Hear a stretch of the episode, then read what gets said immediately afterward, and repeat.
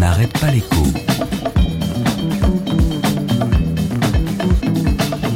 Alexandra Ben Saïd. Merci Bonjour la solidarité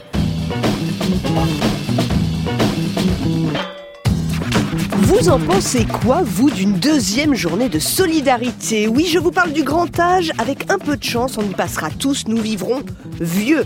Aujourd'hui, des plus de 85 ans sont environ 2 millions. En 2050, ils seront, nous serons 5 millions. Qui va payer pour cette cohorte d'octogénaires? Qui va financer les soins, les EHPAD, la perte d'autonomie? Eh bien c'est là que les Français ne sont pas au clair. 1. L'assurance privée, ça ne les tente pas. On a bien compris que dans ce cas, c'est à chacun en fonction de ses moyens. 2. Ce qui tente une grande majorité de Français, c'est évidemment un financement public de la dépendance.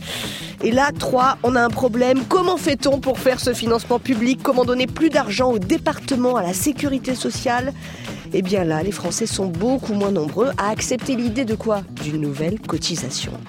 Alors, l'imagination au pouvoir, c'est ce qu'on disait en mai 68, et bien en avril 2018, 2018, la ministre de la Santé, elle nous dit qu'on pourrait justement imaginer un deuxième lundi de Pentecôte.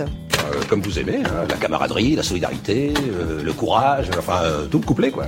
Bah oui, comme vous aimez, vous savez bien, la journée de solidarité, imaginée déjà en 2004 par Jean-Pierre Raffarin, c'est le jour férié où l'on travaille, ou pas, mais en tout cas, le salarié n'est pas payé alors que l'employeur, lui, paie une cotisation. C'est une solidarité qui ne concerne pas tout le monde, pas les indépendants par exemple, qui rapporte quand même plus de 2 milliards d'euros, mais bien sûr, ça n'est pas rien.